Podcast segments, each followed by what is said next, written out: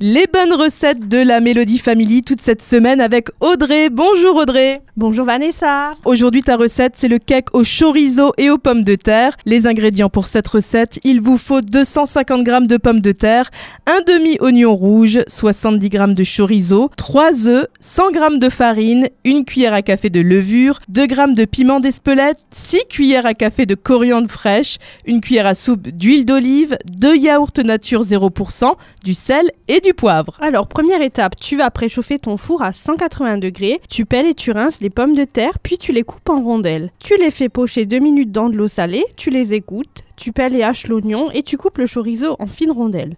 Tu fouettes les œufs, tu rajoutes la farine, la levure, tu y ajoutes le piment, la coriandre, l'huile et les yaourts.